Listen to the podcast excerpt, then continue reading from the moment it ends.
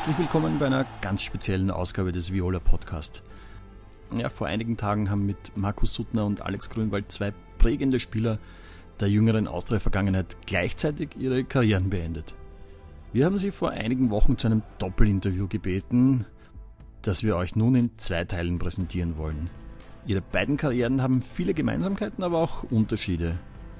Es gab gemeinsame Triumphe, aber auch Niederlagen. Über all das haben wir uns sehr ausführlich mit ihnen unterhalten und ich konnte ihnen auch die eine oder andere Anekdote entlocken. Meine Einstiegsfrage in das Interview war aber eine ganz andere. Soti, fangen wir mit dir an, du bist Kapitän. Was ist denn das Erste, wenn du den Namen Alex Grünwald hörst, woran, woran denkst du da? Ja, eh, Vereinstreue, äh, genialer linker Fuß, einfach äh, cooler Typ und muss erst einmal so lange äh, da bleiben äh, in, in, dem Verein, was ja, der auch, äh, ich sage ja, viele, viele äh, Rückschläge gehabt und hat immer wieder zurückgekämpft und ich glaube, wenn du so lange da bist, so lange Kapitän bist und ich glaube, man merkt es ja bei jedem Spiel, wie er wertschätzt wird von den Fans und da hat, das hat er sich verdient. Grüni? Danke. was äh, denkst du, was sind deine ersten Gedanken, wenn du den Namen Markus Suttner hörst? Ja, Sutti, das kann ich eigentlich auch noch zurückgeben. Das ist ein richtiger Austrianer. Äh, man merkt einfach, dass er wirklich alles für den Verein gibt und wirklich, äh, wie man so schön sagt, auch violettes Blut hat ich habe immer es wertgeschätzt auch, äh, was für ein Kicker war, äh, wie, er, wie er spielt, auch jetzt noch, äh, wie man sieht, letztes, letztes Spiel gegen WRC, wie er noch marschiert und, und immer noch arge Qualität hat. Also der kann sicher noch äh, mehrere Jahre, glaube ich, auf dem Level spielen und äh, es ist einfach eine große Wertschätzung da gegenüber seiner Person. Okay. Ja, es war, es ist jetzt bei euch beiden. Äh, Auch Dankeschön. es ist euch bei euch beiden jetzt ein paar Tage her, dass ihr euren Rücktritt äh, bekannt gegeben habt. Äh, wir haben das mit zwei tollen Videos begleiten dürfen, die, glaube ich, für viele Emotionen gesorgt haben bei den, bei den Fans. Wie waren denn für euch die Reaktionen drauf? Wie, wie ist denn der Zugang bei euch in, in eurem Umfeld? Fangen wir jetzt mal mit, mit dem Suti an. Ja, ich sage, ich habe ja da nicht wirklich ein Geheimnis gemacht. Ich glaube, jetzt im, im, im, Verein haben eigentlich, bis auf die Mitarbeiter, ich glaube, vom sportlichen Bereich haben es alle eigentlich ab September gewusst, auch die Spieler, ich glaube, die Verantwortlichen. Äh, in meinem Umfeld haben es eigentlich auch alle gewusst. Also von daher war das für viele jetzt nicht so, so ein großer Schock. Äh, aber trotzdem, wie das dann wirklich öffentlich geworden ist, einfach die, die Reaktionen der Fans, äh, die Reaktionen aber auch einfach von ehemaligen Wegbegleitern, Trainern, ähm, war, war schon cool, äh, war schon berührend. Äh, da kann man sich noch so sehr darauf vorbereiten, noch so sehr äh, die Entscheidung bewusst treffen. Äh, ich glaube, da, da wird es immer emotionale Momente geben.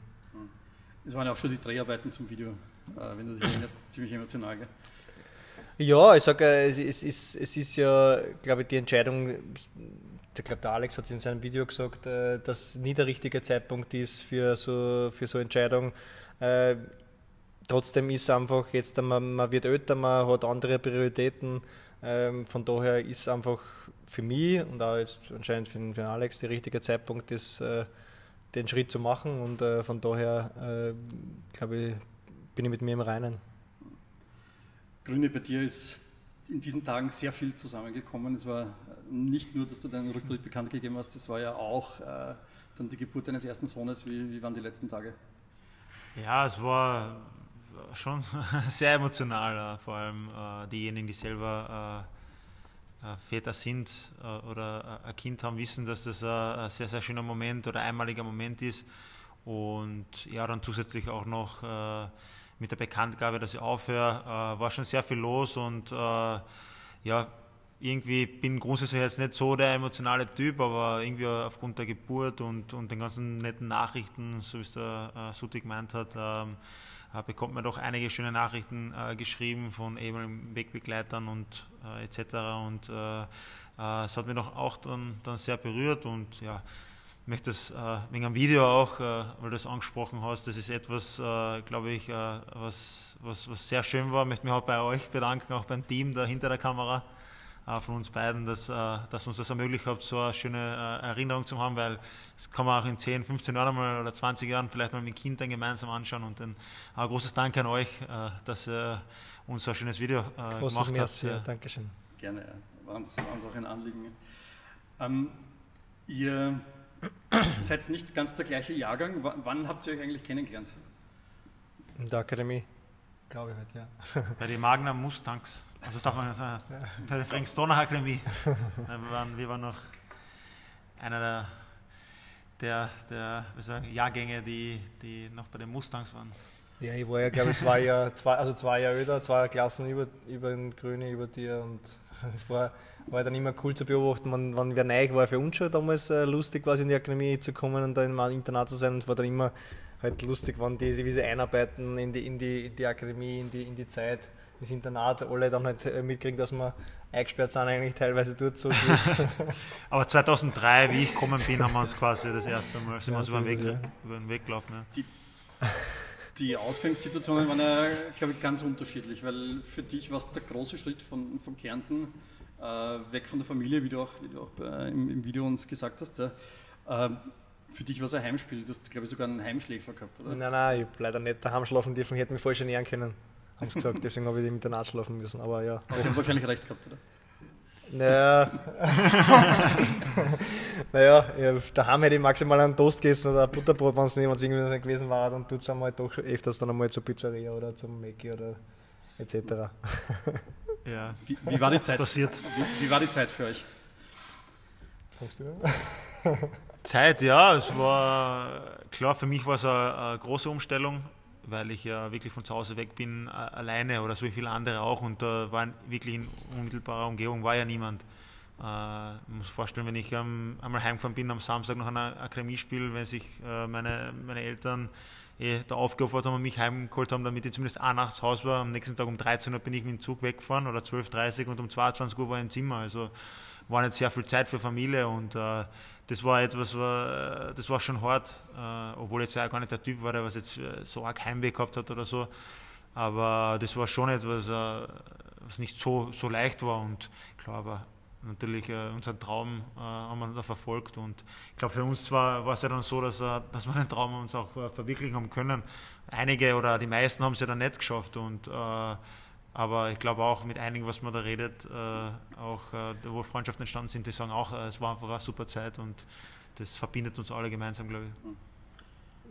Was ich auch gehört habe bei dir, hat dieses, dieser Verletzungsteufel gleich begonnen, dann gleich mal mit 14, 15 oder Kreuzbandriss, oder? Stimmt das? Ja, ich bin rausgekommen und im vierten Spiel haben wir das Kreuzband gerissen, genau. Ja. Also ist super Start.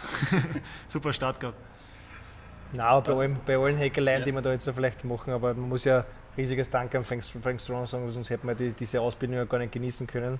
Ja. Und ich glaube, es ist einfach trotzdem, wenn du als 14-Jähriger, so wie er sagt, viele von weit von daheim weggehen, ist nicht einfach, aber Hollerbrunn war halt dann vielleicht äh, vom Standort her halt äh, nicht der attraktivste. Von daher aus, da war halt schon teilweise Langeweile angesagt und das, deswegen haben wir vorher halt vom eingesperrt äh, geredet, weil es einfach dann natürlich ein bisschen schwierig war für viele, die halt äh, die Stadt gewohnt sind oder halt äh, die Freunde um sich, wo halt dann zwischendurch ein bisschen zach. Ich glaube, ich habe das damals so am Rande ein bisschen mitbekommen. Ich glaube, dass das aber genau das der Grund für den Frank Stoner war, die Akademie dort draußen zu machen, äh, damit man eben nicht in der Stadt ist und damit man sie quasi schön abgeschottet auf Fußball und auf gute Ernährung konzentrieren kann. Ja, nat natürlich war das ein Ding, aber trotzdem gibt es ja außerhalb äh, der Schule und des, des, des, Trainings ja trotzdem äh, den Menschen einer und der will ja trotzdem irgendwo, auch in der, in der Jugend will irgendwas erleben.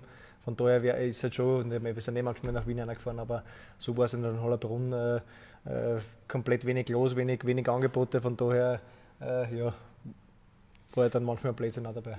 Da hat es halt den einen oder anderen unerlaubten Ausflug gegeben. Ja, jetzt, das ist jetzt, bei Jugendlichen. Jetzt kommen wir, jetzt kommen wir genau zu dem, zu dem Thema, wo ich gern über das, über das ich mit, gern mit euch reden wollte. Wenn, wenn pubertierende Jugendliche zusammen sind, dann gibt es das eine oder andere Geschichtel, da gibt es Gibt es irgendein besonderes Ereignis, wo ihr heute noch herzlich drüber lachen könnt? Ja, mir fällt schon spontan was ein. Äh, wenn ich noch 15 war, der, der Manfred Schmidt, unser Trainer. Und ja, wir haben gesagt, wir müssen jetzt einmal raus und haben dann irgendwie es war ja Erzieher dort und die haben uns ja kontrolliert, also das Schlafen gehen. Und dann haben wir halt irgendwie, keine Ahnung, so wie man so unter den Kopfpolster halt, halt simuliert, dass der bei im Bett liegt und haben halt gedacht, ja, wir müssen jetzt nach Wien fahren mit dem Zug und da mal schauen, wie so die Clubs ausschauen. Und ja, mit dem ersten Zug dann wieder nach, nach, nach Hollerbrunn egal, äh, dann ist der Trainer natürlich draufgekommen und hat uns dann im nächsten Auswärtsspiel hat jeden Einzelnen den Bus nach vorne geholt und gefragt, wann wir, wann wir zu Hause fahren. Und jeder hat eine andere Uhrzeit gesagt und äh, so haben wir es dann leider ein bisschen verbockt, aber Äh, sie haben uns Gott sei Dank nicht rausgeschmissen. Es waren so viele, dass sie es nicht machen haben können. Äh, was ja auch dazu kommt, es war auch mit der Schule verbunden. Wie, wart ihr gute Schüler? Wie, wie ist es euch gegangen? War so ein durchschnittlicher, ich war so ein Dreier-Schüler äh, im Gymnasium der Akademie war eigentlich schon der Part, der mir eigentlich so Computer- und Kommunikationstechnik war schon eigentlich äh, eher die Sparte, die mir, die, mir, äh, die mich interessiert hat. Von daher war es für mich dann einfach, aber ich glaube, äh, der Schultyp war nicht für alle, alle so, so leicht und von daher ist, ja, also für mich war es super. Es war halt auch cool, dass wir halt im Endeffekt im fünften Stock gewohnt haben, im siebten Stock war die Schule, also die Klasse, von daher ist relativ schnell hin und her gewechselt. Vom Computerspielen zum zum in, in Unterricht wieder und Retour. Schule? Schule? Äh, ja, ganz normal, solide. Albert Einstein war ich keiner, aber auch nicht in der andere Richtung auch nicht. Der, also, der soll ja ein sehr schlechter Schüler gewesen sein übrigens. Okay, ja. Na, war ganz normal, solide, aber schon darauf Wert gelegt, auch von, der, von zu Hause mal mitbekommen, dass es auch wichtig ist. Ich habe damals Geschichten gehört, dass der, dass der Rubin hin und wieder bei dir abgeschrieben hat oder, oder ja, Wir haben halt die, die äh, die, die Abschlussprüfung gehabt, quasi, die Fachabschlussprüfung, und der Rubin sitzt neben mir und hat einfach anscheinend gar nichts gelernt. und, und hat halt, äh, ist halt neben mir gesessen und hat so gefragt, ob ihm helfen. Dann habe ich halt quasi ein paar Sachen aufgeschrieben und habe sie mal umgegeben. Aber ja, es ist, es ist, äh, das ist ja der, der Schwester da zusammen und dann, dann bist du ja trotzdem dann, hilfst du gegenseitig. Das ist halt schon der, der Vorteil von dem, wenn du direkt im Internat bist das ist ja trotzdem ein Zusammenhalt in der, in der Gruppe. Wir waren ja da eigentlich am Anfang 25 und abgeschlossen haben wir mit 10 Leuten. Das heißt, das ist ja Kommen und Gehen gewesen, da teilweise in den Klassen. Von daher ist das, äh, oder die, die Zehner, die am Schluss dabei waren, war schon so eine Partie dann. Ja. Ähm, jetzt lustige Akademiezeiten hin und her. W wann habt ihr gemerkt und gespürt, dass ihr das Zeug zum, zum Profi habt? Ja, also der Überzeugung, dass ich Profi werde, das, das war eigentlich immer, weil ja, sonst, sonst hätte ich ja da gar nicht da, da in die Akademie gehen müssen. Also die Überzeugung war immer da. Ja, aber den, den Traum haben ja viele. Ja, ja, klar, den Traum und die Überzeugung und äh, natürlich, äh, man ist vielleicht, alle, die zusammengekommen sind, waren ja ein bisschen so Außentalent in ihrer Umgebung und dann kommst du halt zusammen und da merkst du, da, es gibt doch äh, einige, die was auch auf demselben Level sind wie du und dann musst du halt durchsetzen. Und äh, der, der, die, die halt äh, mehr dafür getan haben, sind halt am Ende des Tages dann auch äh, äh hochkommen. Und na klar, der eine oder andere auch vielleicht Pech gehabt. Und ja, aber ja, es war, war glaube ich jedem bewusst, dass es auch nicht jeder schaffen kann dort. So ja, Plan, Plan, B? Plan B, ja, bei Plan, Plan B wäre bei mir gewesen einfach normale HTL. Das sage ich, ich bin ja aus Wullersdorf auch Kilometer von daneben entfernt, von Heilbrunn. Und äh, ich war so in der A in der HTL gegangen, also Elektrotechnik wahrscheinlich sowas. Äh, und äh, hätte wahrscheinlich vielleicht in der, in der Landesliga irgendwo Fußball gespielt bei uns im, im Weinviertel. Ähm, aber so, ja, es, es, war ja für mich, ich sage als Kind, ich habe jetzt nicht in der Austria geschlafen oder sowas, also das, aber ich habe halt in der Jugend irgendwann einmal mein erstes Trikot gekriegt und war schon immer so Austria-Sympathisant und von daher ähm, war es dann halt für mich eine coole Sache, okay, ich kann es zu Austria schaffen, weil die da halt die Akademie haben und kann bei der Austria mal spielen. Und im Endeffekt natürlich, so wie der Alex sagt, ist halt immer dann, ja, dann hast du ja 15, bist Stammspieler, wechselst vorzeitig in die U17, dann kriegst du die Gier, okay, du merkst, du bist besser vielleicht als, als andere auf deiner Position, dann überspringst die U17 bis in der U19 und dann gründet irgendwann die Gier, diese, dieser Drang, dieser Ehrgeiz, du willst da, da weiterkommen und ich glaube, ab so 17, 18 realisierst du dann auch, okay, wenn ich in dem Alter äh, da vorne dabei bin, Stammspieler bin, Leistungsträger in der Nationalmannschaft bin, dann äh, kann ich es vielleicht auch schaffen. Und dann äh, war es zu mir, bei mir zumindest so, dass ich ja dann äh, bei den Amateure dann halt auch äh, mit Suchatari, mit, mit Melich Roman, mit Schießwald Günther halt auch äh, routinierte Spieler gehabt habe, die mich unter die Fittiche genommen haben, die mir halt auch gesagt haben, was, was ich vielleicht tun muss, damit, damit ich es schaffen kann. Und äh, äh, das, das habe ich mir zu Herzen genommen und äh, ja, von daher ist dann halt diese, diese richtige Gier entstanden, okay, ich will es unbedingt da schaffen. Was gibt es insgesamt zu, ich sage jetzt mal zu eurer Generation zu sagen? Das ist ja ein bisschen eine goldene Generation, kann man ja sagen, wenn man auf die Namen schaut, die, die da alle zu dieser Zeit äh, auch dann in Verbindung mit den, mit den Austria-Amateuren den Durchbruch geschafft haben. Den Rubin habe ich schon angesprochen, Simkovic, äh, Alex Gorgon gehört da glaube ich auch noch immer ein bisschen dazu, Mike Madl, äh, das war schon eine tolle Kicker-Generation, oder? Ja. War das Zufall, Glück? Oder war das wegen dieser Akademie vielleicht sogar?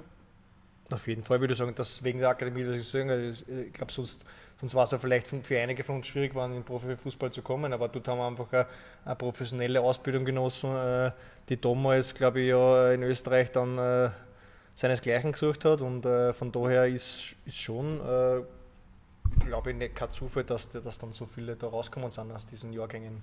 Hm. Was du, glaube ich, nur Spur zu jung warst, war diese berühmte Unter 20 WM 2007, da warst du nicht dabei, gell? Genau, ich bin ja zwei Jahre jünger als der, ja. als der Sutti und Aber das sind nicht ausgegangen. für viele von euch trotzdem eine prägende Erfahrung, oder? Ja, das war, da hat es einfach auch Wahnsinnsgeschichten gegeben. Äh, das, dort haben wir gegen, gegen in Kanada war die, die WM ja und wir haben, äh, wir haben gegen gegen USA gespielt und auf einmal waren dann alle Kanadier auf einmal äh, für uns. Und dann hat das Stadion vibriert, wie wir dann in der Verlängerung ist, ist, ist, ist Tor geschossen haben. Und äh, das sind einfach Sachen, wir hätten da ja nie geglaubt, dass wir da eine riesen Rolle spielen. Und das ist einfach dann von, von Spiel zu Spiel einfach äh, ja, was gewachsen. Und äh, ist einfach mit Selbstvertrauen dann äh, was entstanden, was, was dann einfach, ja, wenn du Vierter wirst, ist schon Wahnsinn. Es war in diesem Team waren ja noch äh, Sebastian Brödel dabei, Slatko Junosovic, Martin Hanig und, und, und. Äh, ist das so äh, ein Team? Habt ihr heute untereinander noch viel Kontakt? Ja, natürlich hat man mit dem einen oder anderen äh, noch Kontakt. Ich sage ja, dass der Sladi äh, oder der, der, der Han oder Hanig haben mich ja über die Karriere auch begleitet. Das heißt, wir sind in Deutschland getroffen oder Nationalmannschaft. Äh, ist ja dann, glaube ich, einfach cool, wenn du weißt, du kennst dich schon seit der U15 äh, ist ja dann einfach äh, lustig, wenn du immer wieder triffst bei den Spielen oder einer Nationalmannschaft, ist, ja, äh, fieberst natürlich auch mit mit denen. Ja, wir kommen inhaltlich jetzt zum nächsten großen Themenblock. Das ist der Themenblock Austria Amateure äh, in Verbindung dann mit, äh, mit, mit, dem Durchbruch. Wisst ihr, äh, wie viele Spiele ihr beiden gemeinsam bestritten habt? Jetzt bei den Amateuren oder generell? Generell. In eurer Karriere. Ach so, mit der zweiten Mannschaft. Ja. Ja, mit der zweiten Mannschaft ist es ja etwas anderes, ja. Ja, ich sag so 100, 160, 70. Ich sag oh, 200, 240. Gut. Was? Wirklich? Ja. Ja. Also ihr habt 166 gemeinsame Spiele. Also Spiele, wo ihr beide gemeinsam am Feld wart. Ein gutes Gefühl. Ähm, habt ihr ungefähr ein Gefühl, wann das zum ersten Mal war? Nein, bei, ich war bei 240, dadurch habe ich kein Gefühl anscheinend. Also. 2007? Ja, 2007 im, im April. Äh, Austria Amateure in der Südstadt gegen die Admira. 1 zu 1 ist es ausgegangen. Das hat ah, von Anfang an gespielt. Ich bin bist, genau, das war mein Debüt. Ja. Ja. Kannst du dich noch erinnern? Ja, ich glaube, fünf Minuten habe ich ja. zelebriert. ja, nein, hätte ich glaube mehr. Ja, ich kann mich erinnern, ja. Stimmt, da war die, die Ersatzrunde auf der anderen Seite als, als jetzt. Und ja. Bei der Admira, aber das hat man auf der anderen Seite. Ja, ich glaube, die waren auf der anderen Seite. Ja. Also, ja. Dort, wo die Bist du unten gesessen im Keller? Ah, stimmt, stimmt, stimmt. Ja, so mein erstes Spiel, ja. Schon lange, ja. Ähm, ja, die Amateurezeit, äh, die sind, du hast das angesprochen, Karl Daxbacher, Harry Suchert, äh, Thomas Janisch ist inzwischen auch einmal Trainer gewesen. Ähm, wie, wie was sind eure Erinnerungen an diese Zeit? Das war damals zweite Liga. Wir haben alle gesagt, das ist eine enorm wichtige Plattform, so wie es jetzt eigentlich auch wieder ist, dass man äh, den Sprung näher an die Kampfmannschaft schafft. Äh, welche Erinnerungen habt ihr an die Zeit? Ja, äh, ich, sehr schöne Zeit, weil das Ziel ist ja, in der Akademie halt äh, den nächsten Schritt zu machen und äh, dann, das ist natürlich die zweite Mannschaft und die hat in der zweiten Liga gespielt. Das Profifußball, da kommst, äh, spielst du das erste Mal mit Erwachsenen zusammen und das war hat sich richtig wie ein richtig großer Schritt angefühlt, eben dort äh, Fuß zu fassen und äh, ich denke, dass für die Entwicklung auch ganz gut war, weil doch ist doch ein Tick professioneller als jetzt zum Beispiel in der Regionalliga und äh, ich denke, für die Entwicklung war das äh, schon ganz gut und ich habe, glaube ich, ich da wäre relativ schnell, schnell übersprungen, habe gar nicht so viele Spiele gemacht. Und ja, aber war, war doch eine schöne Zeit. Trotzdem hat es ein bisschen gedauert, bis ihr euch dann in der Kampfmannschaft etablieren habt können. So bei dir hat es dann immer äh, den, den, der Mario Majstorovic war, glaube ich, zu der Zeit auf, der, auf deiner Position.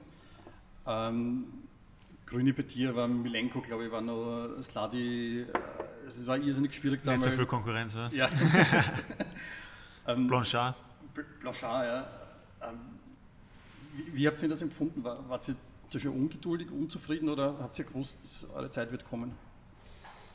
Naja, ich war schon relativ lange eigentlich bei den Amateuren. Ähm, es war für mich schon nach der WM äh, in Kanada äh, war schon so, dass ich dann eigentlich äh, schon gesagt habe, okay, also entweder kriege ich jetzt einmal eine Chance oder, oder ich gehe weg. Es war dann auch das Thema, glaube ich, kurz einmal, dass ich, äh, ob ich halt ein, Thema in der Kampfmannschaft bin und dann war ja die Entscheidung zwischen mir und Uli.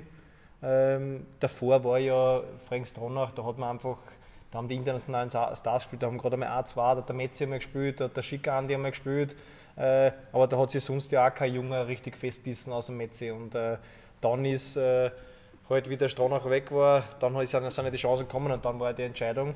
Und dann, ich bin ja in dem Jahr dann auch kleine gerutscht, also das, äh, aber ich sage, es hätte ja für mich auch schon ein Jahr vorher äh, sein können, vom, vom Gefühl her, aber ja, also im Endeffekt äh, bin ich trotzdem ja äh, dankbar, dass ich dann die Chance gekriegt habe, sonst äh, war ich wahrscheinlich nicht da. Das hat dann ziemlich lang gedauert, weil äh, es hat dann ein, ein, ein Spiel, glaube ich, gebraucht, an das sich kein Australier gerne erinnert oder überhaupt gar nicht mehr erinnern kann, ja. damit du dann die Chance bekommen hast. Ja, ja ist leicht Posen. Da, da sind wir gerade am, am, Bus gesessen, äh, im Bus gesessen, ich glaube nach Salzburg. Und dann ist der Anruf gekommen, dass ich halt äh, äh, nicht spiele und äh, wieder heimfahre und äh, am, am, Samstag dann gegen Kapfenberg spiele. Und ja, so war es dann auch. Und dann habe ich meine Chance gekriegt und habe es genutzt und bin dann halt äh, drin in der Mannschaft. Grüne, bei dir war es ja überhaupt so, du hast dann den Umweg über Wiener Neustadt genommen. Ja, genau. Ich glaube, ich glaube 2007, April habe ich das erste Spiel gemacht und äh, 2007, glaube ich, im August oder so wahrscheinlich oder irgendwann im Juli habe ich dann schon, äh, glaube ich, mein Debüt in der Kampfmannschaft gegeben, also ist relativ schnell gegangen.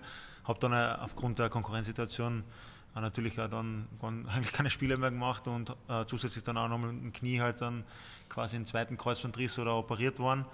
Und ja, dann ist es so gekommen, dass, dass ich ja den Schritt zu Wiener Neustadt gemacht habe, weil ich einfach dort äh mehr Spielzeit gesehen habe und ja, jetzt im Nachhinein war es eigentlich gar nicht so, dass ich jetzt unbedingt dort, dort hingehen wollte. Aber natürlich hätte ich gerne bei der Austria, gern bei der Austria blieben, aber es war halt sehr unrealistisch, dass ich da, da zu vielen Einsätzen komme. Und im Nachhinein war es aber der richtige Schritt, weil ich dort äh, mich gut auskennen habe können. Sind dann äh, einen Titel geholt in der zweiten Liga und die Zweier Bundesliga habe ich jedes Spiel fast gespielt und äh, das war für meine Entwicklung einfach gut. Und wie ich zurückgekommen bin, war ich einfach ein anderer Spieler. Mhm. Dafür hast du den Gut, du bist Meister in der zweiten Liga geworden, dafür hast du den, den Cupsieg 2009 verloren, dein erster großer Titel. Das stimmt, ja. Also das war natürlich in der ersten Saison gleich einen Titel holen, war natürlich äh, extrem cool. Also es war ich habe gewusst, dass wir davor die, Jahre halt auch oft den Titel geholt haben im, im, im, im Cup und äh, war halt schon äh, das, wie ich dann reingerutscht bin und dann halt auch äh, dann gespielt habe, halt dann äh, regelmäßig, war das halt schon dann äh, auch in Mattersburg gegen die Admira wie der Mille dann auf einmal die, die Energieanfall gekriegt hat in der Verlängerung, war dann schon Wahnsinn, dass wir da halt äh, den Titel dann geholt haben und äh, die Feier danach wird auch nicht vergessen. Hm. Also diese Zeit 2009, 2010, würdet ihr sagen, das war für euch einfach die Zeit, wo ihr euch etabliert habt? Wo ihr erwachsen worden seid, wenn man es so sagen will vielleicht? Ja, schon, würde ich schon so sagen, ja. Im Erwachsenenfußball ja. etabliert, ja. Also bei mir war es. Ja, auf so, jeden ja. Fall. Die ersten, die ersten ein, zwei Jahre sind wichtig, dass du einfach Spiele hast, dass du äh, quasi regelmäßig spielst und nicht nur hier, äh, einmal da und einmal da, sondern dass du regelmäßig deine, deine langen Einsätze hast, dass du Erfahrungen sammelst und ich glaube, das ist uns beiden ja dann äh, gelungen und äh, von daher natürlich reifst du dann als Mensch auch.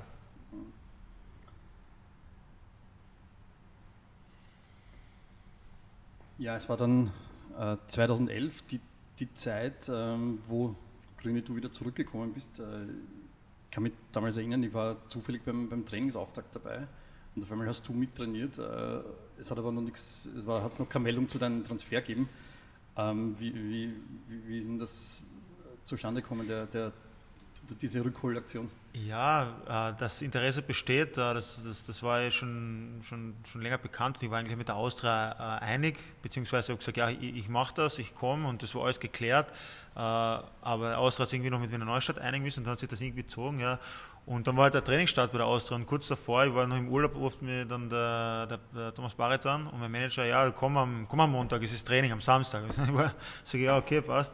Äh, und ich war aber nie sicher, weil ich gesagt es ist nichts offiziell und ähm, ich habe eigentlich da einen Vertrag irgendwie äh, auch noch gar nicht unterschrieben und dann bin ich halt am Montag gekommen und dann haben wir einen Vertrag unterschrieben und dann mittrainiert. Also es war so, äh, wie ich dahergefahren bin, ich kann mich erinnern, die Fischhofgasse rauf, da war noch so ein bisschen ein mulmiges Gefühl, und mein Berater mal angerufen, du, stimmt das eh, weißt du, wenn ich jetzt einfach auftauche und ja, und dann ist es herkommen und unterschrieben, mittrainiert, passt. Also, aber war irgendwie eine komische Situation, ja. Das war 2011 war ja dann das, das letzte halbe Jahr der, der Ära Karl Dachsbacher. Was, äh, was verbindet Sie mit ihm? Ja, einiges. Also der, der Taxi hat mir Vertrauen gegeben bei den Amateuren damals. Äh, war ja auch nicht so äh, klar, dass man in der zweiten Liga halt äh, dann die, die Jungen äh, die, die große Rolle spielen, aber ich habe dann auch mehr eingebissen dort und dann hat er mich ja dann auch zu den zu die Profis geholt und äh, hat mir da auch das Vertrauen geschenkt. Von daher ver, ver, verdanke ich ihm einiges und äh, kann ich nur tausendmal Danke sagen. Ja, ich bin auch sehr dankbar. Er hat mich damals ja, war der Trainer, der was mich zurückgeholt hat und äh, wo ich auch meine ersten Euroleague-Spiele machen habe können. Und äh, leider war er nur dann ein halbes Jahr da, also ist er dann im Winter. Ähm, äh, also Ivo Vastic dann abgelöst worden. Ne? Genau, äh, und ja, war sehr dankbar, hat mich zurückgeholt.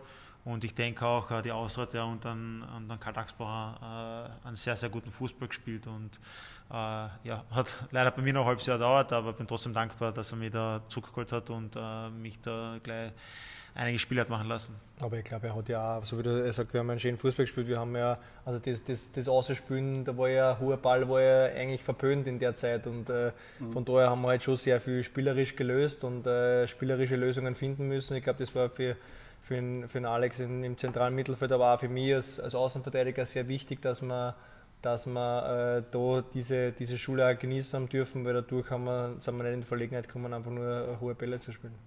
Ja, wie Sie angesprochen haben, Wechsel zu Ivo Vastic, Ende der, der Ära Karl Dachsbacher. Ivo Vastic damals ein, ein ganz junger Trainer, warum war es denn so schwierig in der Zeit? Schwierig zu erklären. Wir haben einfach in eine, in eine schlechte Phase reingekommen. Da hat dann äh, in, den, in dem Frühjahr einfach wenig funktioniert hat dann einfach wirklich, also ich glaube, sie haben, sie haben, wir haben alles probiert, das Trainerteam hat alles probiert, aber es hat dann einfach wenig zusammengepasst und das hat sich dann einfach auch in unseren Leistungen niedergeschlagen. Ja, muss man grundsätzlich sagen, ist ja, wenn ein Trainerwechsel passiert, dann hat er meistens vorher was nicht gepasst, obwohl, okay, damals waren wir, glaube ich, mit Karl Dax war am dritten Platz. Ich glaube, dass heute wird man ihn nicht, wird man ihn nicht entlassen. Äh, und das ist immer schwierig, äh, dann, wenn man das während der Saison übernimmt für einen Trainer, äh, da dann auch erfolgreich zu sein. Und ja, das haben wir dann leider nicht geschafft.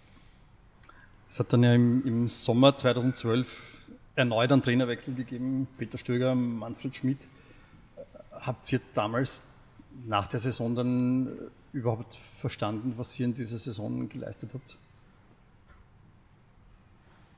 Ja, ich glaube, das wird dann erst äh, jetzt mehr bewusst wenn man mal so ein paar Jahre äh, später dann darauf zurückblickt, wie schwer das eigentlich ist, Meister zu werden, auch jetzt in der Red Bull-Ära, die hat es ja damals auch schon gegeben.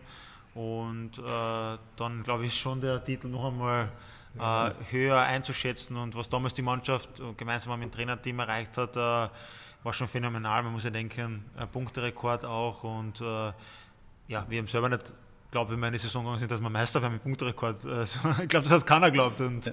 dass wir das dann geschafft haben, war einfach, äh, ja, in Summe hat dann einfach alles, alles zusammenpasst, was in einer Saison zusammenpassen kann. Ja, die legendäre Meistersaison 2012, 2013. Ja, das war Teil 1 unseres Doppelinterviews mit Alex Grünwald und Markus Suttner. Über die Meistersaison werden wir in Teil 2 weitersprechen. Ebenso wie über die Champions League-Saison, die folgenden turbulenten Jahre bei Austria Wien Markus Suttners Zeit als Legionär, gleichzeitig die Ära Thorsten Fink und noch viele Themen mehr. Bleibt dran, Forza Viola.